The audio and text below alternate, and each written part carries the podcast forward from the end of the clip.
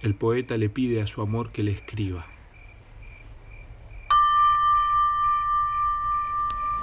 Amor de mis entrañas, viva muerte.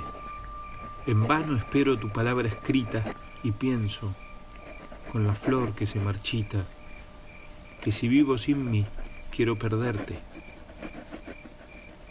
El aire es inmortal, la piedra inerte, ni conoce la sombra ni la evita.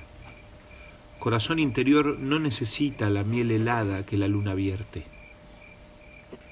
Pero yo te sufrí, rasgué mis venas, tigre y paloma, sobre tu cintura en duelo de mordiscos y azucenas.